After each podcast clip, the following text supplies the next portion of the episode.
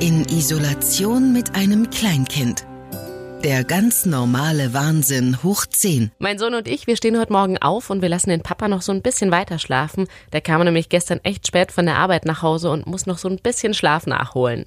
Wir machen uns fertig, ziehen uns an, um dann zum Bäcker zu gehen und Brötchen zu holen. Der Sohnemann, der möchte laufen, das macht er jetzt auch seit ein paar Wochen und auch schon richtig gut. Aber selbst der kürzeste Weg, also wirklich, das sind zwei Minuten zum Bäcker, die dauern Ewigkeiten. Aber das macht ja nichts, denn wir haben heute keine anderen großen Pläne und den Papa freut's auch, denn für ihn sind das wertvolle Minuten, die er länger im Bett liegen bleiben darf. Vor dem Bäcker, da stehen jetzt neuerdings auch alle brav Schlange und warten, bis sie an der Reihe sind. Und zum Glück scheint momentan die Sonne und es ist morgens auch nicht mehr so kalt, denn bei strömendem Regen, da wäre ich doch bestimmt nicht rausgegangen, um frische Brötchen zu holen. Am Frühstückstisch sitzen wir dann alle zu dritt. Alles läuft ziemlich harmonisch ab. Keine Becher werden wie sonst so oft ausgeleert. Und auch die fliegenden Brotstückchen, die halten sich heute Morgen noch wirklich stark in Grenzen. Die Ruhe, die Sonne und natürlich, dass wir alle zu dritt und nicht wie sonst so oft nur zu zweit am Tisch sitzen, das fühlt sich doch jetzt gerade so ein bisschen wie Urlaub an. Naja, oder zumindest mal wie ein sehr entspannter Sonntag. Am Vormittag gehen meine Männer raus in den Hinterhof und spielen ein bisschen im Sandkasten und auf der Schaukel und ich darf mich mal an den Schreibtisch setzen und auch mal ein bisschen arbeiten. Denn seit die Kita geschlossen ist, da kam ich nicht wirklich dazu, viel für meine Arbeit zu machen. Klar, ich versuche mich natürlich im Homeoffice, aber das geht natürlich auch nur, wenn mein Sohn mal seinen Mittagsschlaf macht oder dann auch abends im Bett ist. Witzig finde ich ja, dass mir oft die Frage gestellt wird, ob ich denn im Homeoffice ganz normal auf meine Stunden kommen würde. Ich meine, klar, mit Kleinkind werde ich fast nie unterbrochen und kann praktisch rund um die Uhr arbeiten. Andere Mütter würden mir diese Frage tatsächlich so nie stellen.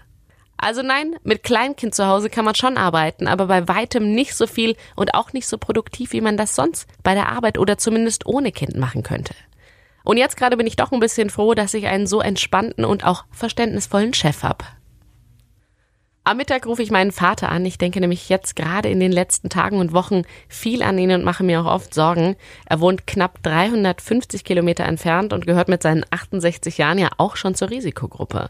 Ihm geht's gut und ich bin sehr glücklich und sehr erleichtert zu hören, wie ernst er die aktuelle Situation einschätzt und sich in Sachen Kontakten doch auch stark zurückhält.